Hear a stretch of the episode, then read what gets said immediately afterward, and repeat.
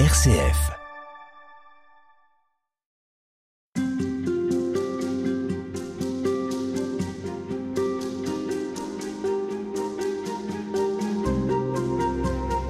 En 1923, Thérèse de Lisieux est béatifiée. En 1925, elle est canonisée et en 1997, elle est proclamée docteur de l'Église par le pape Jean-Paul II. Née en 1873, morte en 1897 à l'âge de 24 ans donc, elle est une des plus grandes mystiques françaises dont le rayonnement dépasse malgré tout largement les frontières hexagonales. Cette jeune femme a été consumée par l'amour, celui qu'elle a donné au Christ et celui qu'elle a reçu du Christ. À l'occasion de ce 150e anniversaire, nous allons donc évoquer cette grande figure spirituelle qui, on va le voir, reste malgré tout un mystère. Sœur Marie Guillaumin, bonjour. Bonjour. Vous êtes euh, membre du Carmel Saint-Joseph. Alors, on connaît le Carmel, mais le Carmel Saint-Joseph, euh, qu'est-ce qui le distingue du Carmel et quelle est votre vocation? Le Carmel Saint-Joseph est une congrégation contemplative dont la mission euh, première est, la prière, un peu euh, pas l'image de la petite Thérèse, mais de la grande, et ouverte sur le monde avec une attention euh, particulière aux problématiques actuelles de l'homme dans la société. Vous êtes pétri, on va dire, de la spiritualité carmélitaine. Malgré tout, c'est la même famille. Mais qu'est-ce qui vous distingue dans le quotidien de ce que Thérèse de Lisieux a vécu au Carmel de Lisieux, justement? Alors Thérèse est entrée dans un ordre euh, contemplatif cloîtré, donc dans un monastère où elle a fait le choix euh, de s'isoler pour pouvoir euh, vivre ce cœur à cœur avec le Seigneur dans le silence, la solitude et dans une vie communautaire. Dans une vie telle que le, le Carmel Saint-Joseph, nous faisons le choix aussi d'une vie fraternelle, d'une vie communautaire, d'une vie de silence et d'oraison. Mais ce qui distingue, c'est que nous avons une activité professionnelle extérieure ou une mission euh, extérieure dans le monde, euh, avec le monde. Donc je précise que vous êtes en civil, hein, vous ne portez pas d'habits religieux même si le marron domine. Alors le marron domine, c'est la couleur du Carmel, hein, c'est la couleur de la terre, de la terre du Carmel, euh, en écho à, à, ces premières ermites euh, sur le mont Carmel. Mais en fait, si nous sommes euh, en civil en Europe, nous ne sommes pas en Asie, ni au Congo, ni en Orient. Nous épousons l'habit local, l'habit typique du pays, de la culture. Voilà, nous avons une attention particulière à la culture selon nos lieux d'implantation. Dans quelle mesure est-ce que Thérèse de Lisieux vous accompagne comme carmélite de, l'ordre du Carmel Saint-Joseph? Alors la petite Thérèse, elle a. Je dis la petite Thérèse parce qu'on ne peut penser euh, la petite qu'en faisant écho à la grande. Thérèse euh, d'Avila, donc. Thérèse d'Avila. Euh, les saints du Carmel euh, nous accompagnent de manière générale. Thérèse, la petite, nous accompagne de manière peut-être particulière parce que c'est une femme très concrète qui a ouvert des chemins dans le concret de la vie pour rendre peut-être la vie communautaire et fraternelle plus légère, en tout cas euh, plus dynamisante, si je puis dire. Oui. Elle fait partie quand même de votre quotidien. Alors la référence c'est le Christ, hein, euh, c'est le mhm. Christ qu'on suit, c'est un peu une grande sœur. Thérèse est une grande sœur qui a euh, ouvert des chemins et des grands chemins et des grandes voies avec sa petite voix, mais qui a ouvert un, un, boulevard pour vivre cette communion, ce cœur à cœur avec le Seigneur. Alors essayons d'évoquer rapidement avec vous le parcours de cette courte vie, puisqu'on l'a déjà dit, Thérèse de Lisieux est morte à l'âge de 24 ans.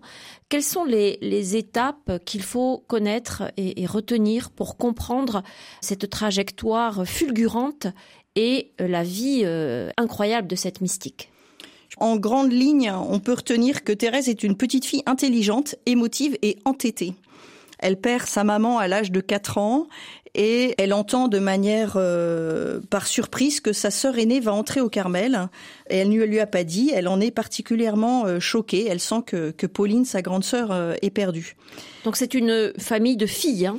Oui. Elle n'a que des sœurs. C'est une famille de neuf enfants avec quatre enfants morts. Je le dis parce que dans la place, dans la, spiritualité de Thérèse, ça va jouer. Chez Louis et Zélie Martin, les parents de Thérèse, tout est axé sur le ciel. On vit sur terre, mais en même temps, le ciel est complètement présent. Euh, ça veut dire que Thérèse, à l'âge d'un an, elle fait sa prière comme un petit ange. Mais ça n'est pas désincarné. C'est ça qui est très intéressant. Lui et Zélie Martin sont des gens qui accueillent des pauvres à la maison. Thérèse grandit avec, cela. Et donc, elle apprend par surprise qu'une de ses sœurs entre au Carmel, et, en fait, ça va être une, une famille de carmélites finalement. Alors oui, ça va être une famille de carmélites, mais n'oublions pas qu'il y a Léonie, la seule qui ne sera pas carmélite, celle qui est au milieu, la troisième fille. Léonie va rentrer à la visitation. Alors elle va avoir beaucoup de mal, mais ça pourrait faire une autre émission. Elle rentre, elle sort, elle rentre, elle sort.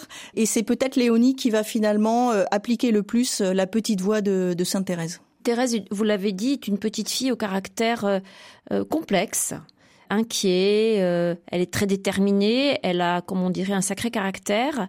Pourquoi est-ce que vous l'avez souligné? Alors je l'ai souligné parce qu'à l'âge de 10 ans, Thérèse va vivre une, maladie nerveuse un peu, un peu mystérieuse. Elle va être prise de tremblement, euh, perte un peu de, de connaissance, et sa famille va, va prier euh, la Vierge Marie. Ils vont commencer une, une neuvaine à Notre-Dame des Victoires et Thérèse dit qu'il y avait une statue de Marie à côté de son lit et qu'elle a vu le sourire de la Vierge qui l'a guérie. Il y a un, retournement chez Thérèse. Malheureusement, cette guérison va aussi entraîner chez elle euh, toute une période de scrupules pendant un an et demi, où elle va se dire mais finalement cette maladie, est-ce que je me suis pas monté la tête, est-ce que je me suis pas imaginé, et puis le sourire de, la Vierge Marie, est-ce que je ne me le suis pas aussi euh, imaginé? Elle va être libérée de, ses scrupules euh, lors d'un voyage à Paris à Notre-Dame des Victoires, où elle, euh, elle a ce qu'on appelle une grâce mariale. Elle comprend que la Vierge Marie l'a guérie et qu'elle est son enfant et qu'elle peut l'appeler maman. Ma vie n'est qu'un instant, une heure passagère. Ma vie n'est qu'un seul jour qui m'échappe et qui fuit. Tu le sais, oh mon Dieu, pour t'aimer sur la terre je n'ai rien qu'aujourd'hui.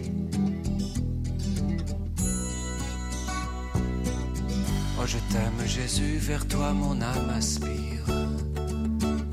Pour un jour seulement, reste mon doux appui. Viens régner dans mon cœur, donne-moi ton sourire, rien que pour aujourd'hui.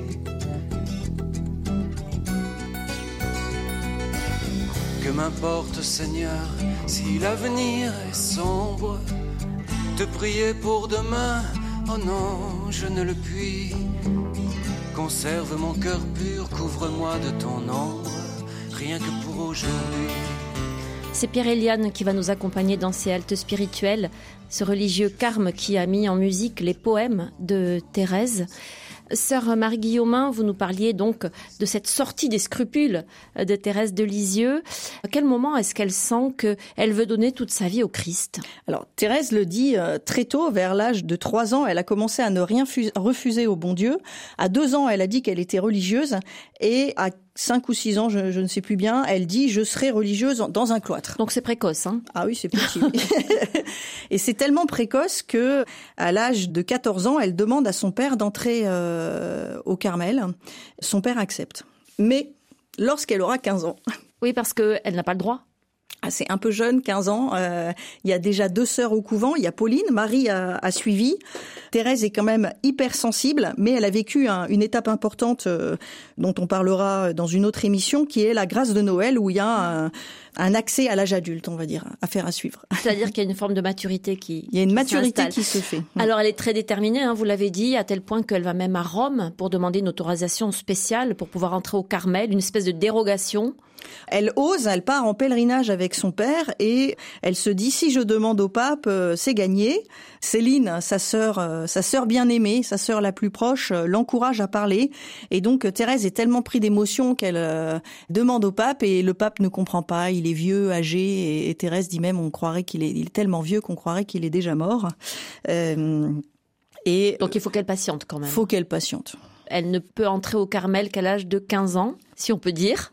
En fait, le Carmel ferme ses portes euh, au niveau des, supérieurs, évêques euh, supérieurs du Carmel euh, et du pape. Les, portes se sont fermées. Et puis, quelques mois plus tard, l'évêque donne son accord pour qu'elle entre au Carmel. À Lisieux. À Lisieux, où sont déjà ses deux sœurs, ce qui était aussi pouvait être problématique. Troisième sœur Martin rentre au Carmel.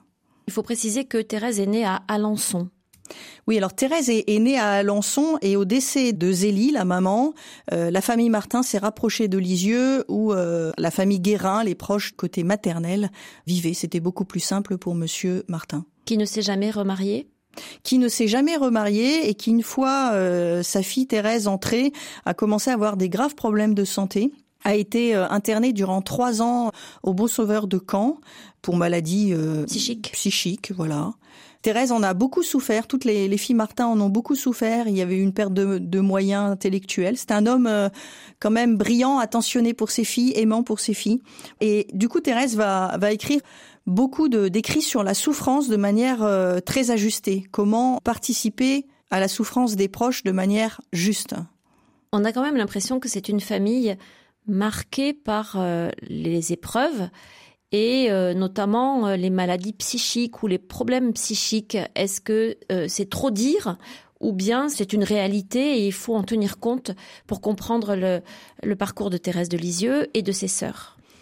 Alors moi je pense que c'est clairement une réalité, en tout cas pour Thérèse, il y a eu un choc avec la mort de sa maman.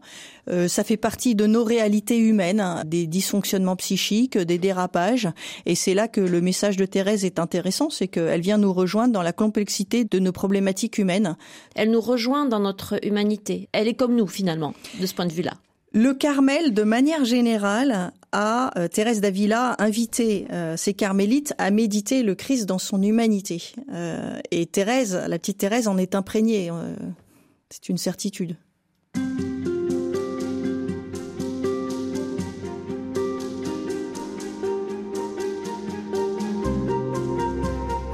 Thérèse de Lisieux, sa vie, son expérience spirituelle, les textes qu'elle nous a laissés, c'est ce que nous évoquons euh, dans cette halte spirituelle à l'occasion du 150e anniversaire de sa naissance. Et une fois n'est pas coutume, nous avons deux invités dans cette série halte spirituelle. Après euh, sœur euh, Marie Guillaumin hier, sœur Catherine de Coster, bonjour.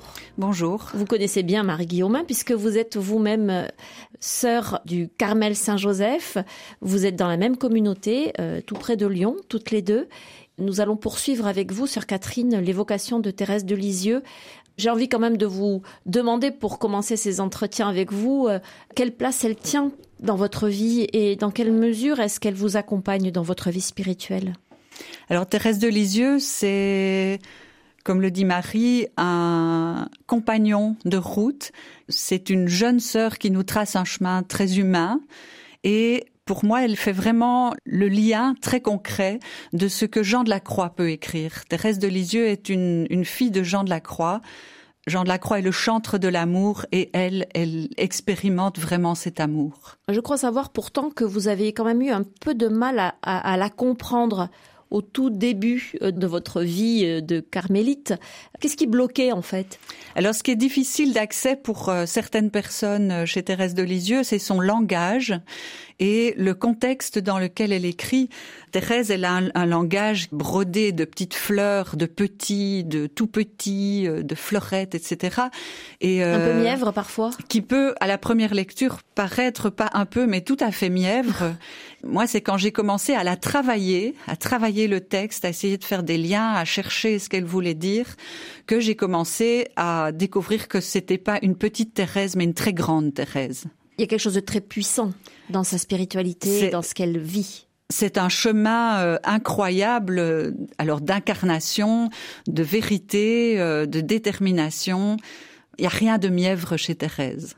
Alors, euh, on a commencé à évoquer, on a, on a rapidement évoqué le parcours de Thérèse de Lisieux avec quelques éléments biographiques dans le précédent entretien.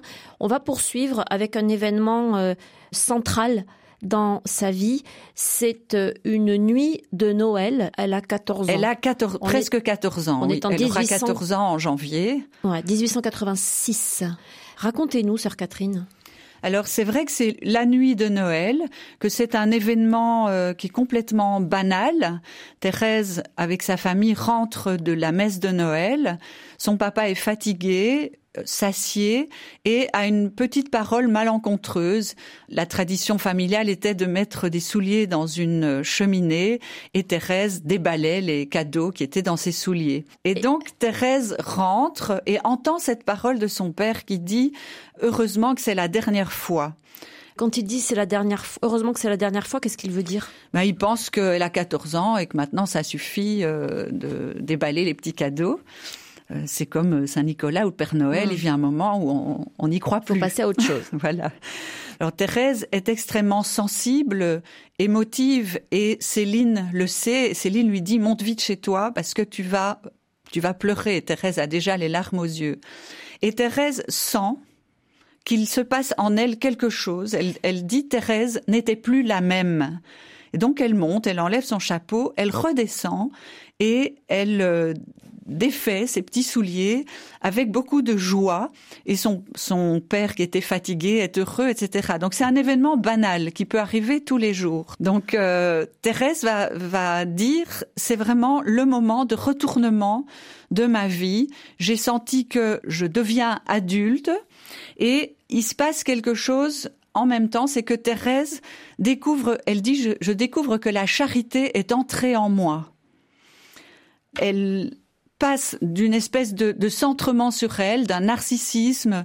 Elle dit aussi, Thérèse, qu'elle elle pleurait tout le temps et qu'elle pleurait d'avoir pleuré, donc elle pleurait sur elle-même. Au moment de la grâce de Noël, je pense qu'il y a chez Thérèse quelque chose qui se retourne euh, par rapport à son deuil qui n'était pas encore fait. Celui de sa mère Alors celui de sa mère, celui de, de, la deuxième déchirure dont Marie a parlé, qui est celle du départ de Pauline au Carmel. Sa sœur donc. Hein. Voilà. Et il y a peut-être une première déchirure dont on n'a pas parlé, qui est une déchirure du tout début de sa vie, où Thérèse manque de mourir à deux mois et demi à peu près, et elle est envoyée pendant un an chez une nourrice qui s'appelle Rose Taillé. Donc elle est séparée pendant un an de sa maman.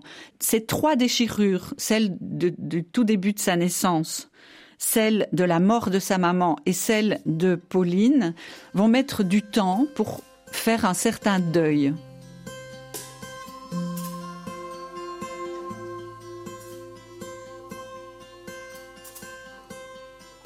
Toi qui connais ma petitesse extrême, tu ne crains pas de t'abaisser vers moi. Viens en mon cœur, ô blanche hostie que j'aime, viens en mon cœur. Il aspire vers toi, ah je voudrais que ta bonté me laisse mourir d'amour. Après cette faveur, Jésus entend le cri de ma tendresse, viens en mon cœur.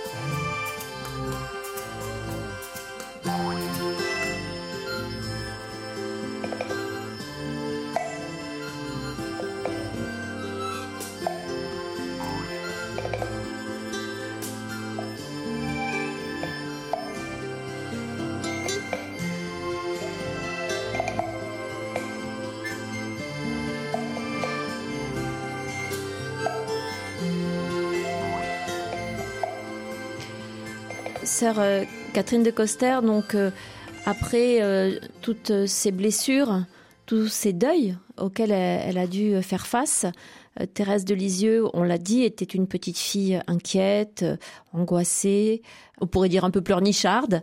Au cours de cette nuit de Noël 1886, quelque chose en elle est comme réparé? Oui, alors je pense qu'on peut parler avec des termes actuels d'une forme de résilience.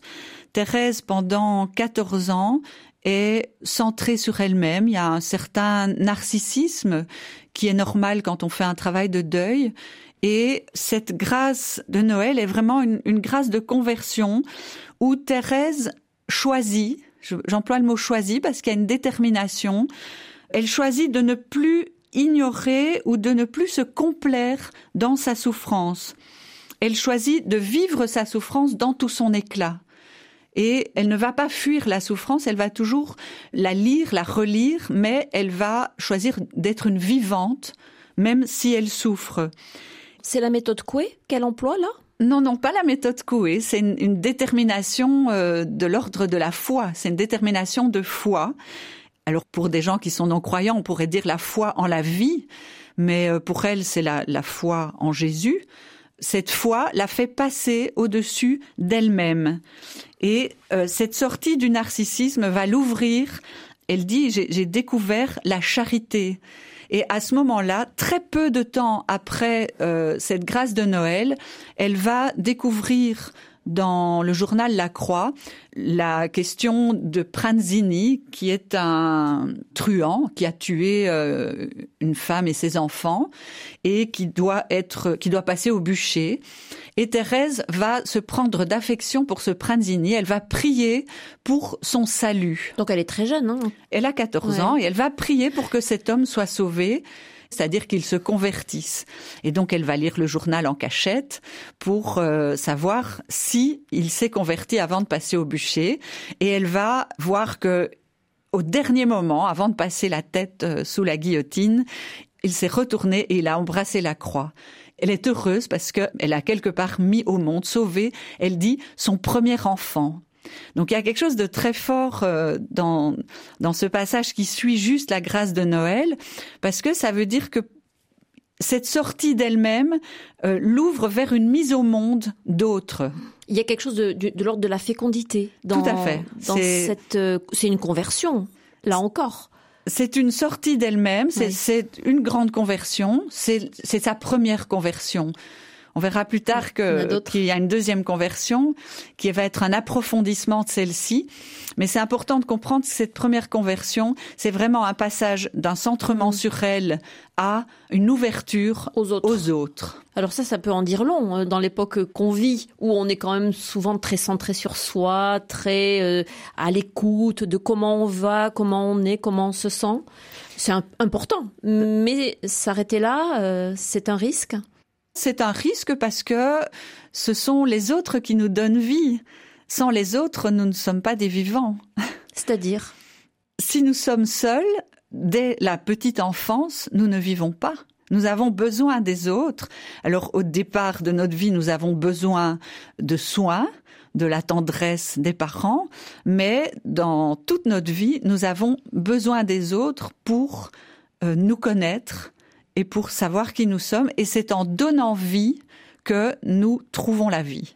C'est intéressant et, compliqué cet équilibre à trouver entre prendre soin de soi, accepter comme Thérèse l'a fait nos, névroses, nos blessures, nos deuils, et être capable en même temps ou plus tard de, s'ouvrir aux autres, d'avoir une disponibilité vis à -vis des autres. Alors vous dites, vous employez les deux mots en même temps ou plus tard. Mmh. Je pense que selon les, psychologies, pour certains, ça va être je dois travailler sur moi-même, me connaître, euh, me, me sentir mieux pour aller vers les autres. Et pour d'autres personnes, le fait de se tourner vers l'autre va nous guérir et nous faire cheminer, nous faire grandir.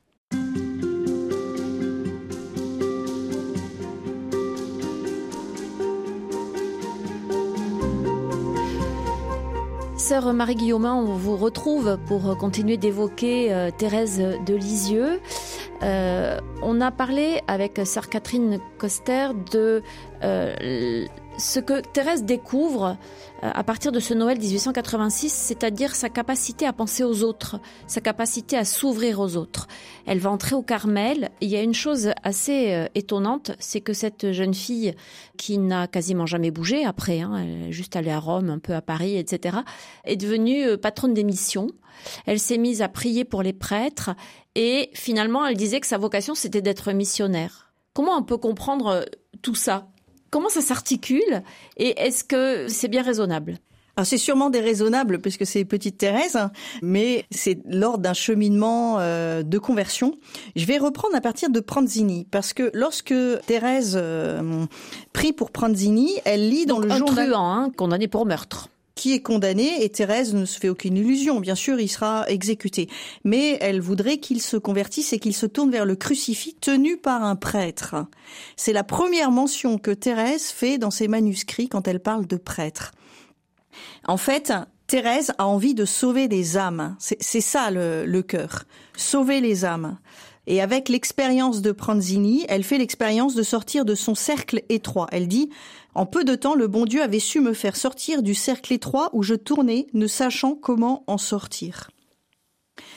Très peu de temps finalement euh, après, quand, quand Thérèse va à Rome, elle fait l'expérience d'une rencontre concrète avec plusieurs prêtres. Et alors là, elle ouvre les yeux et elle est elle ne dit pas qu'elle est choquée, mais elle le dit quand même. Surprise. Oui, on peut dire ça. Alors, qu'est-ce qui la surprend? L'attitude des prêtres, le comportement, peut-être que c'est bien de la de la citer en fait. Jusque-là, je ne pouvais comprendre le but principal de la réforme du Carmel. Prier pour les prêtres me ravissait. Mais prier pour les prêtres dont les âmes me semblaient plus pures que le cristal, cela me paraissait étonnant. Ah, j'ai compris ma vocation en Italie. Ce n'était pas aller chercher trop loin une aussi utile connaissance. Pendant un mois, j'ai rencontré beaucoup de saints prêtres, et j'ai vu que si leur sublime dignité les élève au-dessus des anges, ils n'en sont pas moins des hommes faibles et fragiles. C'est un tournant pour Thérèse. Thérèse va entrer au Carmel pour sauver les âmes et surtout pour prier pour les prêtres. Elle n'a plus aucune illusion sur ces hommes qui ne sont pas des anges. Sauver les âmes, qu'est-ce que ça veut dire Et comment une si jeune fille peut-elle prétendre sauver les âmes?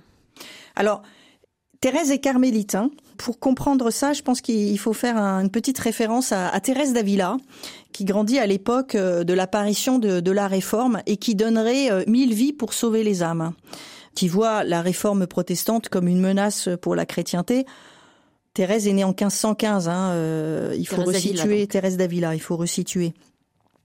Et donc il y a ce souci de conversion au sens de faire connaître à un maximum de personnes l'existence de Dieu et l'existence spirituelle du cœur à cœur avec le Seigneur. Donc sauver des âmes, c'est euh, tourner des âmes vers le Seigneur qui finalement devrait être quelque part la, la première orientation. C'est ce pourquoi euh, l'humain est fait et ce vers quoi il s'est détourné. Donc sauver des âmes, c'est c'est la vocation d'un baptisé pour la petite euh, Thérèse. Seulement aujourd'hui, une expression comme celle-là, on a peut-être un peu de mal à la comprendre et à l'admettre. Enfin, il y a un côté un peu désuet dans cette manière de parler. Ça peut faire obstacle. Je pense qu'il ne faudrait plus euh, l'exprimer ainsi aujourd'hui. Euh, le Concile Vatican II nous a nous a appris à le à l'exprimer autrement. On sait très bien euh, que tout homme de bonne volonté euh, a sa place euh, et on n'est plus dans quelque chose de, binaire, euh, baptisé, non baptisé, et il faut absolument baptiser tous les hérétiques. c'est fini cette période-là. Vous pensez que Thérèse, elle était un peu dans ce schéma-là? Thérèse était dans un schéma Jésus est mon unique amour, et je n'ai qu'un seul désir, c'est de le faire connaître. C'est pas gagner des points et, faire remplir des registres de baptême. Hein. Ça, c'est pas ça qui l'intéresse c'est une union, un cœur à cœur avec le Seigneur. Faire en sorte que ça contamine un peu le monde entier, quoi. Ah oui, elle est vraiment dans la contamination et c'est pour ça que finalement elle, elle choisit de prier pour les prêtres parce qu'elle va, elle va dire prier pour les prêtres, c'était faire le commerce en gros puisque la tête, en atteignant la tête, elle atteignait les membres. En priant pour les prêtres, les prêtres devaient convertir les âmes. Et donc elle touche un, elle fait tomber dix dominos et les gens sont, sont convertis. Euh, et c'est pour ça que Thérèse prend à cœur de prier pour le prêtre. C'est pas pour le prêtre lui-même, c'est pour sa fonction sacerdotale. Et ça, c'est très très important chez Thérèse. Elle se rend bien compte qu'il y en a beaucoup qui ne sont pas assez saints et euh, que par leur manière de célébrer, leur manière d'être prêtre, elle peut toucher euh, un maximum de personnes.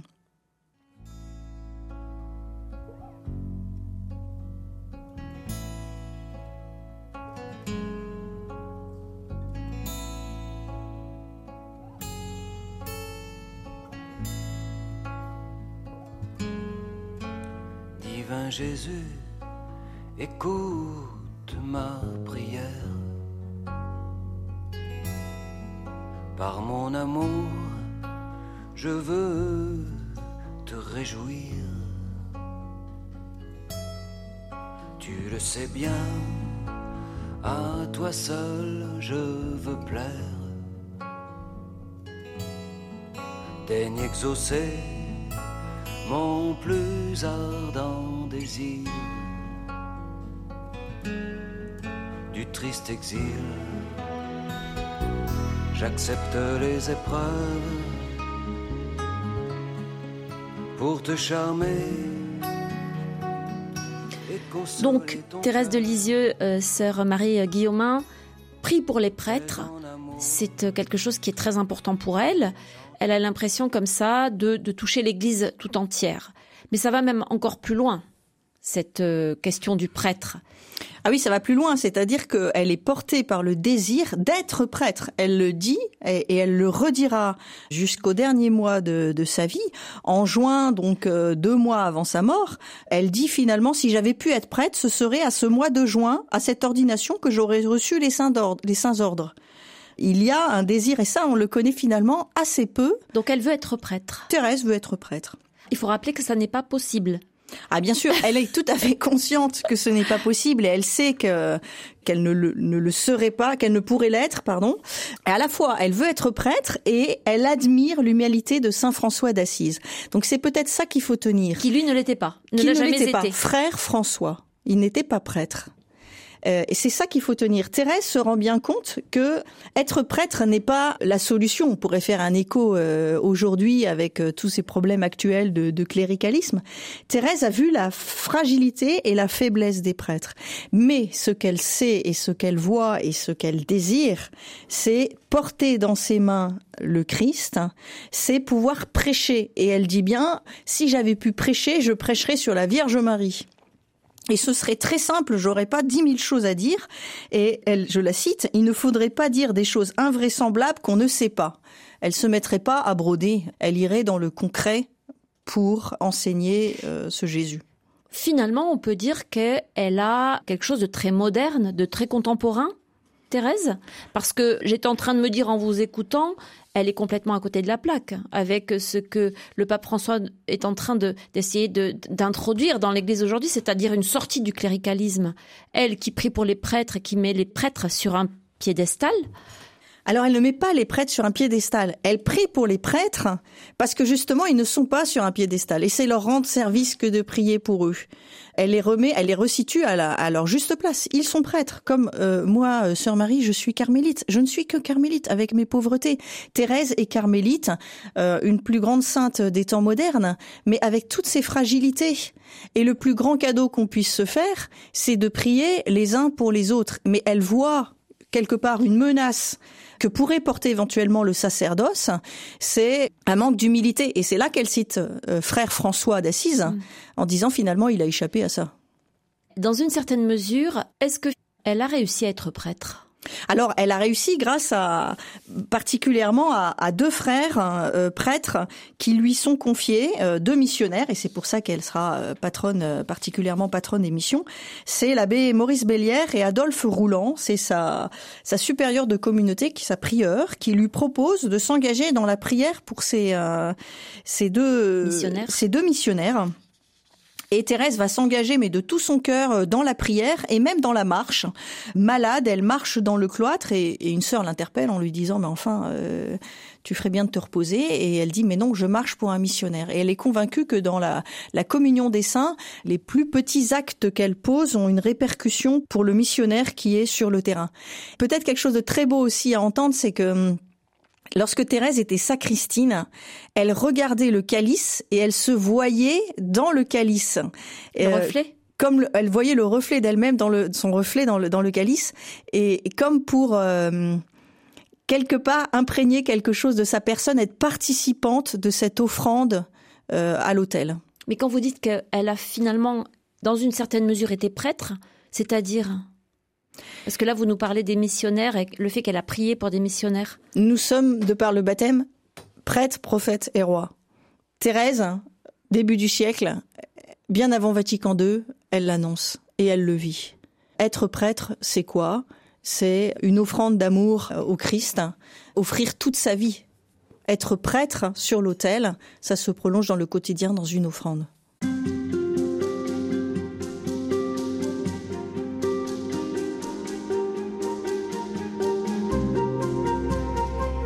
Dans notre précédent entretien, euh, sœur Marie Guillaumin a bien insisté sur le fait que Thérèse aurait voulu être prêtre. Ça n'a pas pu être sa vocation à proprement parler, sœur euh, Catherine de Coster. Elle a donc découvert une autre vocation. Elle a dit Je serai l'amour.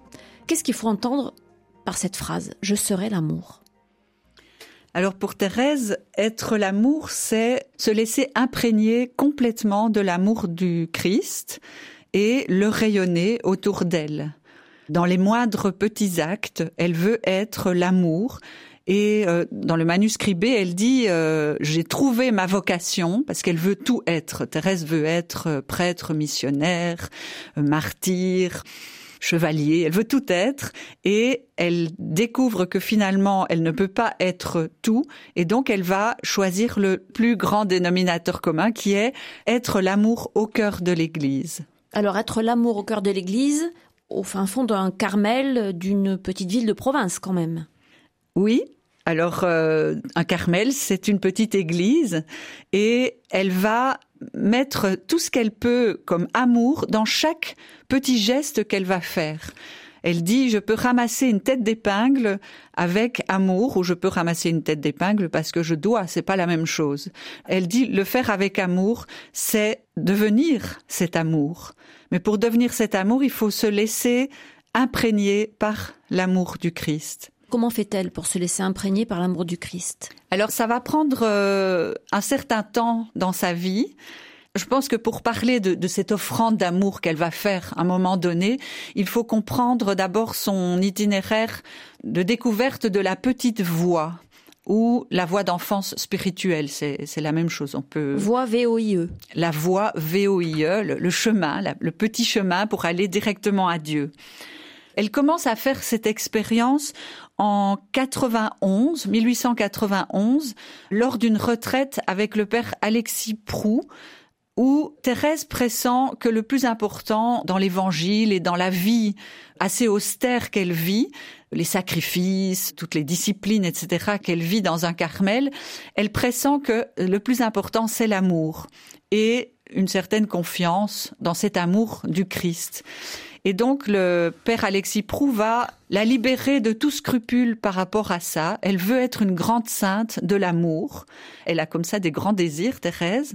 Et d'autres prêtres l'ont un peu réfrénée dans ses, grands désirs. Et le père Alexis Prou va la lancer. Elle dit, il m'a lancé sur les flots de la confiance et de l'amour. Et donc, cette petite voix, elle va la formaliser petit à petit grâce à des textes de l'écriture qu'elle va trouver dans les carnets que Céline, sa troisième sœur qui entre au Carmel après elle, va apporter. Donc sa sœur a recopié des extraits de la Bible parce qu'il n'y avait pas de Bible euh, accessible. accessible au Carmel.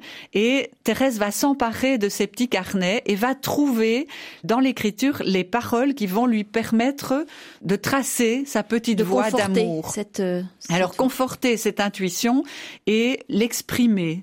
Et elle va l'exprimer plus tard, vraiment plus tard. Mais elle trouve des textes. Alors je vais, je vais juste les citer c'est toujours un peu le, même cheminement qu'elle fait. Elle dit je veux être une grande sainte, mais j'en ai pas les moyens. Donc elle a la, but, elle, elle, arrive sur une certaine butée, et quand elle bute, elle dit je vais chercher comment passer outre cette butée. Et donc elle dit je cherche dans les textes saints, me grandir c'est impossible, donc comment je vais faire? Et elle tombe sur un texte des Proverbes qui dit si quelqu'un est tout petit, qu'il vienne à moi. Et alors elle dit, alors je suis venue à Jésus.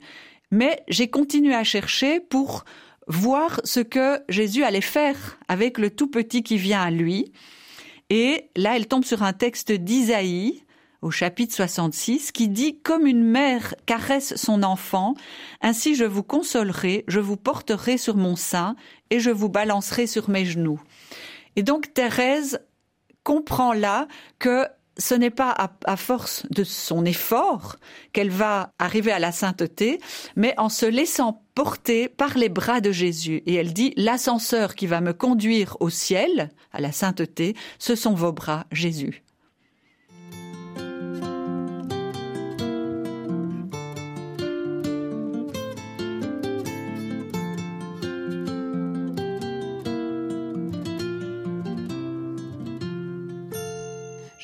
Mon seul amour au pied de ton calvaire, que j'aime chaque soir à te jeter des fleurs. En effeuillant pour toi la rose printanière, je voudrais essuyer tes pleurs. Jeter des fleurs, c'est offrir en prémisse les plus légers soupirs, les plus grandes douleurs, mes peines et mes joies, mes petits sacrifices. voilà mes fleurs.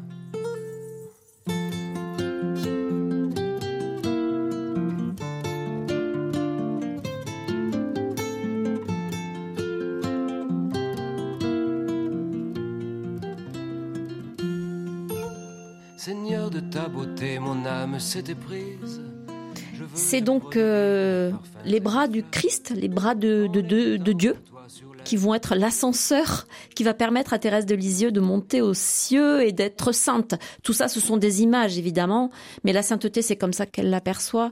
Sœur Catherine de Coster, il y a quelque chose aussi de très maternel hein, dans cette évocation que vous venez de faire là.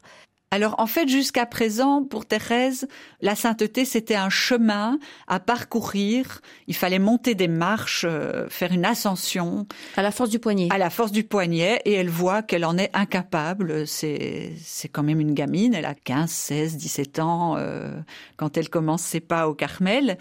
Et avec la découverte de sa petite voix, elle va se retourner, comprendre qu'il ne s'agit pas d'avancer à la force du poignet, et d'avancer dans son propre projet de sainteté, mais qu'il faut qu'elle se fonde, qu'elle se base sur la promesse que Dieu va réaliser lui-même cette sainteté en elle. Et donc, elle passe d'un être de projet à un être de désir. Elle va désirer et demander à Dieu qu'il la sanctifie. Ça ne veut pas dire qu'elle ne va plus rien faire elle-même, mais ça n'est plus son propre projet. Elle l'abandonne dans les mains de Dieu. Et alors, la notion de désir, là, comment est-ce qu'il faut la comprendre Dieu fait une promesse et elle désire cette promesse. Elle est tournée vers une soif et une attente de Dieu plus que vers un volontarisme. Le projet, c'est un volontarisme et je veux arriver à la sainteté et j'ai une image de la sainteté. Or là, elle va abandonner ses propres images de perfection, de sainteté et elle va demander à Dieu de l'embraser d'amour. Elle va beaucoup recevoir, mais elle va aussi beaucoup donner, Thérèse. Alors elle va donner dans un échange. En fait, c'est dans cette dynamique de confiance euh, absolue en l'amour de Dieu qu'elle découvre dans la petite voix que va s'enraciner son offrande d'elle-même à l'amour de Dieu. Le titre qu'elle donne à cette offrande, c'est offrande de moi-même comme victime d'Holocauste à l'amour miséricordieux du bon Dieu. C'est horrible comme euh, vocabulaire. Comment est-ce qu'on peut traduire ça euh, en termes actuels, plus parlants pour nous? Alors, je pense que c'est pas compliqué. Il faut comprendre que Thérèse découvre un Dieu qui est amour, et dont l'amour est indéfectible, elle est certaine que Dieu l'aime, et donc elle veut se donner totalement à cet amour de Dieu. Alors elle vient de dire par moi-même je n'y arrive pas, et donc je veux me laisser brûler. C'est ça un holocauste, hein on brûle toute la, toute la bête sur le feu. Donc elle veut se laisser brûler entièrement par l'amour de Dieu. Et en se laissant aimer, jusqu'au tréfonds d'elle-même, c'est pour elle sa manière de se donner dans l'amour. Mais il y a quelque chose de très sacrificiel dans cette relation à Dieu? Alors il y a quelque chose de sacrificiel dans l'Holocauste, mais je voudrais citer une carmélite de son époque. Je pense qu'il faut faire le lien avec elle. C'est une sœur qui s'appelle Anne-Marie de Luçon, qui est morte un petit peu avant euh, que Thérèse va faire son offrande d'elle-même à l'amour. Et cette carmélite, on lit on lit euh, sans doute au réfectoire une circulaire nécrologique de cette carmélite qui dit ceci Je porte les rigueurs de la justice divine, j'accepte les tourments intérieurs. Je coupe un peu et puis elle dit l'incertitude, je n'ai pas assez de mérite, il faut en acquérir. Or Thérèse vient de découvrir une voie d'amour et donc elle va se dire mais est-ce que on ne peut s'offrir que à la justice rigoureuse de Dieu ou est-ce qu'on peut pas s'offrir à l'amour de Dieu? Elle emploie effectivement le langage sacrificiel de son temps, mais pour euh, dire quelque chose de radicalement nouveau? Oui, pour dire quelque chose d'un abandon confiant et plus d'une peur. Thérèse sort complètement de l'image d'un Dieu justicier pour entrer dans l'image d'un Dieu d'amour miséricordieux. C'était une époque encore où on parlait assez peu d'un Dieu d'amour ah, Elle est complètement révolutionnaire dans son époque. On n'a pas employé le mot, mais elle, est dans une époque janséniste où c'est un Dieu de rigueur. Dieu connaît toutes les œuvres mauvaises qu'on fait. Il demande des sacrifices. Demande des sacrifices, demande qu'on paye. Il faut mériter. il faut mériter son ciel. Et Thérèse va complètement sortir de cette image. Elle est, elle est très audacieuse je ne sais pas si je la cite exactement, mais il me semble qu'elle dit qu'on a le Dieu qu'on choisit, on a le Dieu qu'on veut. Et donc si on veut un Dieu justicier, ayons un Dieu justicier et ayons peur de Dieu et de sa justice et, de l'entrée au, paradis ou en enfer. Elle, elle choisit. Elle, elle choisit le Dieu de miséricorde en disant à la fin de sa vie, même si j'ai commis tous les péchés du monde, je me jetterai dans les bras de Jésus quand je le verrai face à face.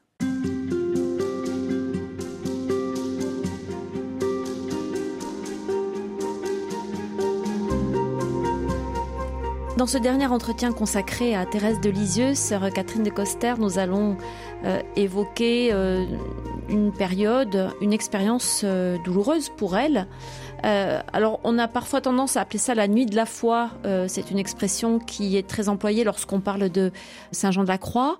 Est-ce que c'est comparable pour Thérèse? Est-ce qu'elle aussi fait l'expérience de l'absence de Dieu? Alors moi, je n'aime pas trop employer le terme euh, de nuit de la foi. Thérèse ne parle pas de ça, elle parle d'une épreuve de ténèbres qui met sa foi à l'épreuve, mais Thérèse ne va jamais nier l'existence de Dieu. Elle va ne plus rien sentir. Elle ne sent plus le ciel. On a dit au début que pour elle le ciel était euh, évident. Toute sa famille est tournée vers le ciel. Il faut dire qu'elle a perdu quatre petits frères et sœurs qui sont au ciel. Sa maman est au ciel. Tout le monde est au ciel et Thérèse croit fermement au ciel. Et à 23 ans, Thérèse vit la semaine sainte et le vendredi saint, elle a ce qu'on appelle des hémoptysies, c'est-à-dire elle crache du sang, parce que Thérèse est atteinte de tuberculose et elle se réjouit parce qu'elle va aller bientôt au ciel. Elle a une intuition qu'elle va bientôt mourir et aller au ciel. Donc euh, voilà, sa foi au ciel est très vive. Et le jour de Pâques, c'est terminé, c'est un basculement complet. Elle dit qu'elle est dans les ténèbres complètes, qu'elle entre comme dans un sombre pays. Elle emploie une parabole pour essayer de décrire ce qu'elle vit. Elle dit que c'est un sombre pays, un pays avec d'épais brouillards, que c'est un pays d'exil qui n'est pas sa patrie. Elle se sent exilée et elle dit que dans ce pays, les ténèbres ont rejeté le roi qui est venu habiter 33 ans. Donc elle fait référence là à l'évangile de Jean, au prologue de Jean. Cette épreuve des ténèbres, en fait, est moi je la lis comme ça, est une ultime purification de sa foi et aussi de son de son chemin de charité. On va voir comment. De sa foi parce que euh, Thérèse ne sent plus l'existence du ciel et elle va devoir s'appuyer uniquement sur sa foi. Il n'y a plus de, de sentiments. Elle va, elle va dire je chante ce que je veux croire. Donc il n'y a plus d'émotion, il n'y a plus de certitude, mais la seule certitude qu'elle a, c'est qu'elle aime Jésus et qu'elle veut continuer de l'aimer, même si euh, elle est dans un tunnel. Euh, alors elle parle pas de tunnel, elle parle d'un mur qui lui cache le ciel. Et Thérèse va tout à coup, quand elle, décrit cette, euh, ces ténèbres, cette épreuve des ténèbres, elle va tout à coup passer à la prière.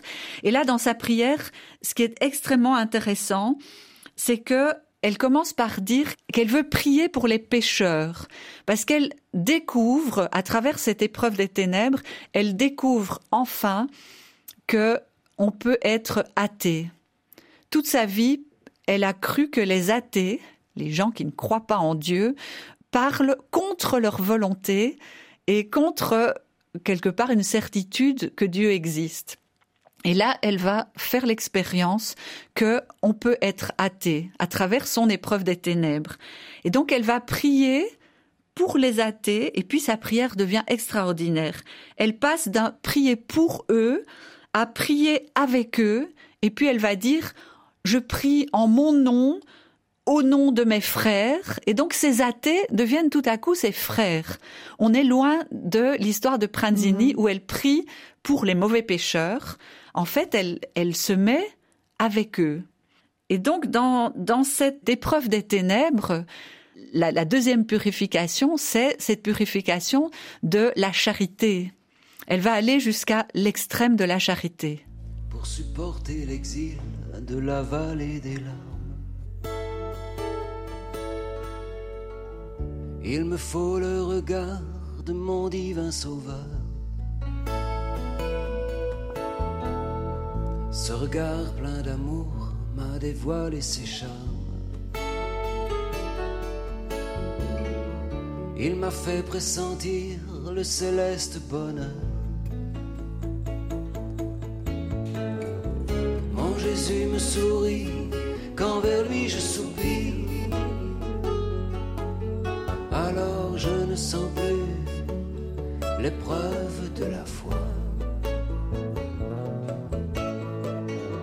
Le regard de mon Dieu, son ravissant sourire.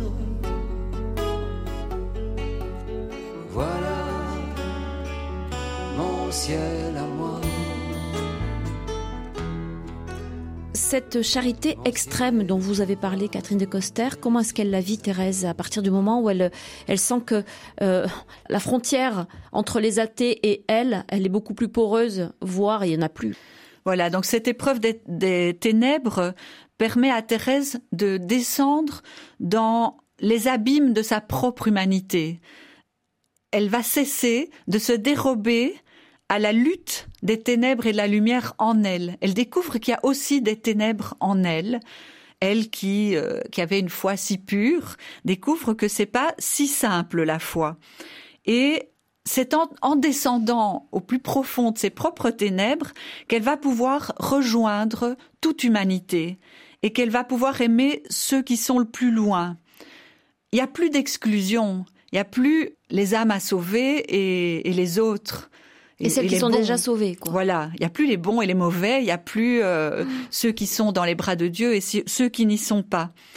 Et c'est là qu'elle va employer une expression, euh, elle va dire, je veux bien rester assise à la table des pécheurs autant qu'il faudra, autant que tu le veux, c'est pas qu'il faudra, autant que le Seigneur le veut. Et donc en fait, pour elle, être assise à la table des pécheurs, c'est être profondément humaine, avec ses ténèbres et sa lumière, ce qu'elle a en elle, et comme elle aime Jésus, elle dit, puisque je suis à la table des pécheurs, ben Jésus est à la table des pécheurs aussi, et Jésus est avec eux, ils sont avec Jésus. C'est pas, il faut qu'ils se convertissent. Et donc, pour moi, ça, c'est vraiment un, un message important pour aujourd'hui. On est une poignée de chrétiens dans notre monde, euh, j'ai pas à convertir le monde entier à être chrétien, mais j'ai à me tenir profondément dans ma foi et profondément dans mon humanité au milieu de tout homme.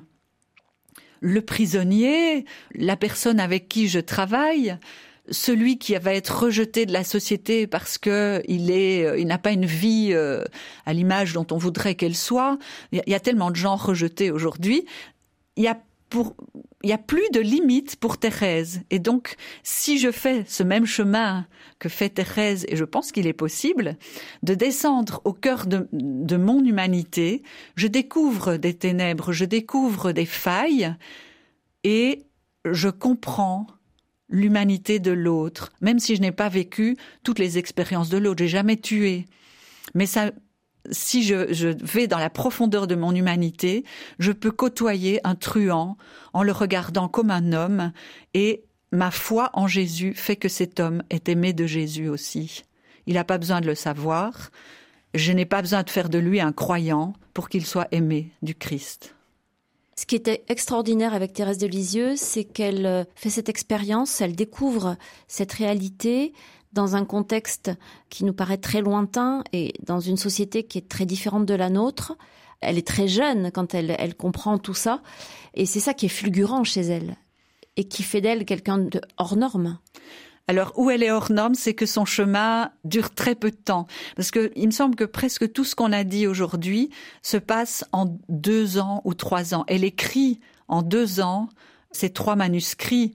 Elle fait son chemin, oui, vraiment en trois ans le temps du noviciat, etc. C'est ce premier pas au Carmel, mais euh, la petite voix, l'offrande à l'amour euh, miséricordieux, l'épreuve des ténèbres, tout ça, ça se passe dans un temps très restreint.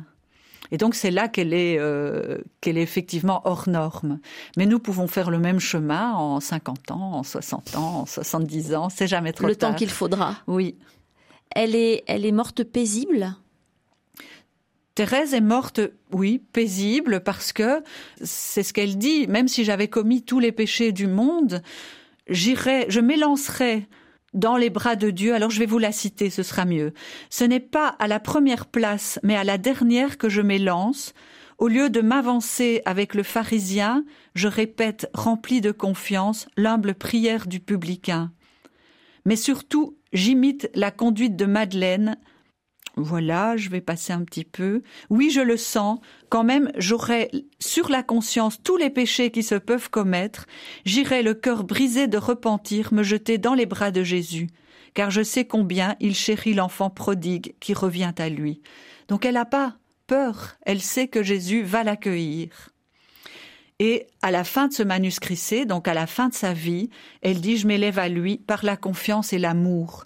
Et c'est un amour qui est encore beaucoup plus profond qu'une charité euh, qui est devenue complètement universelle. Merci beaucoup, sœur Catherine de Coster, de nous avoir accompagnés dans ces haltes spirituelles. Merci aussi euh, à Marie Guillaumin. Vous êtes, je le rappelle, toutes les deux euh, religieuses du Carmel, de l'ordre du Carmel Saint-Joseph, à Lyon, tout près de, de Lyon, disons. Merci beaucoup à toutes les deux et merci à Nathan Fort qui était euh, à la technique.